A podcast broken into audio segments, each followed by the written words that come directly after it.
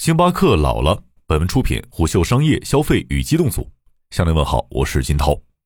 入华二十三年的星巴克试图通过一纸道歉声明挽救自己在东方巨型市场的口碑。对于星巴克而言，中国市场不可或缺，因为中国已经稳居其世界第二大市场。据十月底发布的星巴克二零二一财年年报。中国市场贡献了星巴克全球百分之十二点七的收入，是星巴克增长最快的市场。在今年十月，星巴克中国刚刚完成了权力交接，星巴克中国董事长王静英卸任星巴克中国首席执行官，由星巴克中国首席运营官蔡德林正式出任。在官宣那天，掌舵星巴克中国近十年的王静英发表了一封内部信，坚持做正确的事儿，被视为王静英在信中留给来者的忠告。仅仅不到六十天之后，在十二月十三号上午，有媒体爆出星巴克存在贩卖过期咖啡食材、报废糕点继续上架、人为篡改保质期等一系列食品安全问题。两个多小时之后，星巴克中国宣布启动调查。当天，无锡市市场监管部门组织工作专班全面展开核查处置工作。结果发现，在无锡市其余八十二家星巴克门店中，存在包括从业人员未戴工作帽、消毒记录不全等十五处问题。十二月十三号晚间，星巴克中国正式通过微博道歉。通过一条字数四百零一字的微博，星巴克重点描述了已经采取的六项行动，并强调自己二十多年来一直把食品安全放在首位。对于星巴克的排查，并未因其道歉而终止。十二月十四号，合肥市市场监管局紧急排查辖区内的星巴克。据悉，合肥市将对全市三十四家星巴克门店进行全覆盖式排查。就在十几个小时之前，南京市已经对全市星巴克进行了专项排查。入华二十三年的星巴克摊上事儿了，而这并非星巴克在中国仅有的风波时刻。就在近期，星巴克盐田一海城二分店也曾因未及时清理过期食品而被深圳市市场监管局处以警告。而早在二零一四年，曾有某互联网大厂员工在公寓端爆料称，饮用星巴克产品之后，有二十九人出现了腹泻不适症状。在之后不久，星巴克也曾因糕点中的偶氮二甲酰胺成分登上了舆论的风口浪尖。但值得注意的是，在此前二十三年的岁月当中，星巴克中国很少公开致歉。一位茶饮赛道创业者曾在今年九月告诉虎嗅，在中国咖啡和茶饮圈，星巴克的江湖地位很高，具有某种光环。这位创业者坦言，星巴克进入中国市场的时候，还是一个中国咖啡的蛮荒时代。当时，星巴克以其高单价和更具体验感的门店，迅速影响了消费者的心智，这让星巴克在二十余年的岁月里面一直处于躺赢状态。它有一套二十余年都行之有效的打法，通过饱和覆盖中国一二线城市商务场景的点位，星巴克维持了自己高价体系和高端感，并基于此持续吸引中国高端消费者，并将之转化为品牌粉丝。在一杯咖啡之外，星巴克可以创造足够多的品牌溢价和空间溢价。星巴克也成为了中国咖啡和茶饮世界的人才培训基地。时至今日，多位咖啡、茶饮赛道的高管也以自己曾供职星巴克为傲。而这种心智影响是深远的，在某种程度上，星巴克成为了一种正确。甚至在茶饮和咖啡圈内，直到二零二一年，还有相当多的人觉得星巴克就是唯一标准。之前说到的几位创业者表示，平时圈内好友聚会的时候，一般很少会议论星巴克的问题，因为你不知道何时会遇到星巴克的狂热铁粉。但星巴克在中国的发展并不完美，或者说最近几年他们已经遇到了增长的烦恼。财报显示，二零二一年星巴克正陷入增速放缓，最新季度星巴克在中国市场同店销售额下降百分之七，增速未达到前一季度的预期。实际上，星巴克陷入低速增长周期不是一两天了。在二零一九年，星巴克中国已经出现门店交易量下滑的情况，当时其交易量同比下滑百分之一。但是，星巴克通过调整定价的方式，让账面销售额更为好看。更多的本土竞争者是星巴克增速放缓的因素之一。从二零一九年开始，瑞幸、Manner 等品牌迅速崛起。这些本土品牌不仅分流了部分星巴克的消费者，甚至和星巴克直接发生了点位之争。曾有上海某本土品牌选址负责人告诉虎嗅，星巴克的选址点位往往至少有三五家本土品牌。从商超的态度可以看出某种变化。在二零二零年之前，大部分商超和写字楼愿意给星巴克匹配最低的咖啡门店租金，这是因为看中了星巴克的引流能力。但是在疫情之后，部分本土咖啡和茶饮品牌也开始获得类似的待遇。有分析人士告诉虎嗅，从二零一八年开始，星巴克中国已经开始遇到流量下滑的挑战。外卖咖啡、本土精品咖啡、茶饮的崛起，都在分食星巴克的流量。面对这样的竞争和一线城市趋于饱和的态势，星巴克开始把目光放到增量市场，下沉空间和数字化成为了星巴克聚焦的关键。但这两件事儿并不容易走通。以下沉市场为例，从二零一九年开始，新一线和二线城市就成为了星巴克的下沉方向。但值得注意的是，本次出现食品安全隐患的门店处于无锡，而无锡正是标准的二线城市。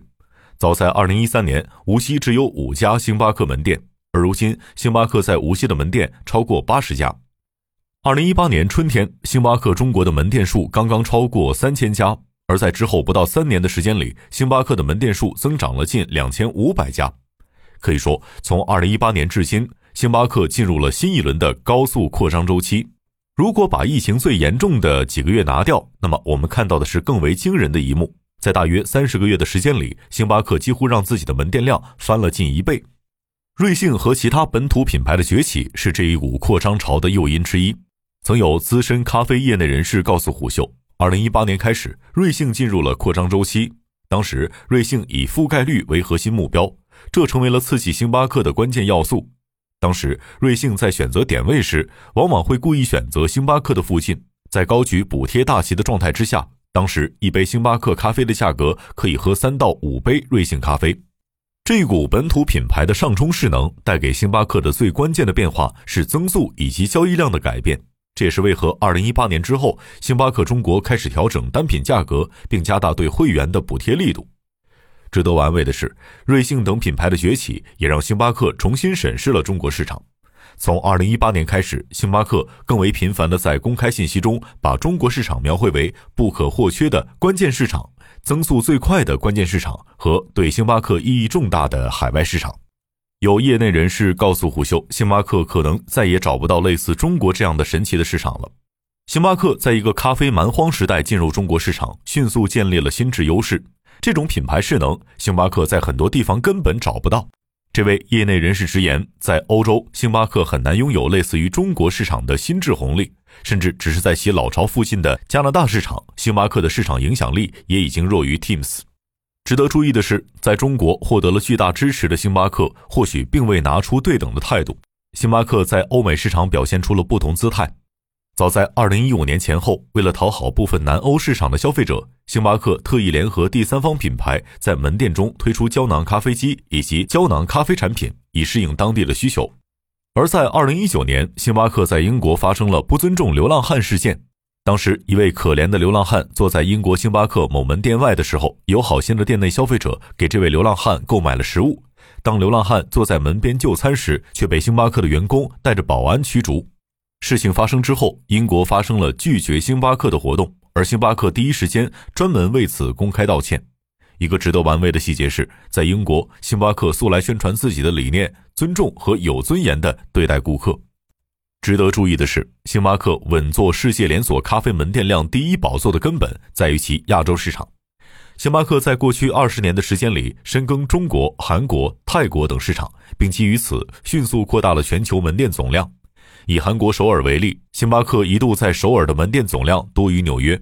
亚洲扩张对星巴克而言是一件性价比颇高的事情。以中国市场为例，在扩张速度最快的周期之内。星巴克甚至获得了十五小时开一家新店的说法，但高速扩张真能确保星巴克贯彻自己原本的理念吗？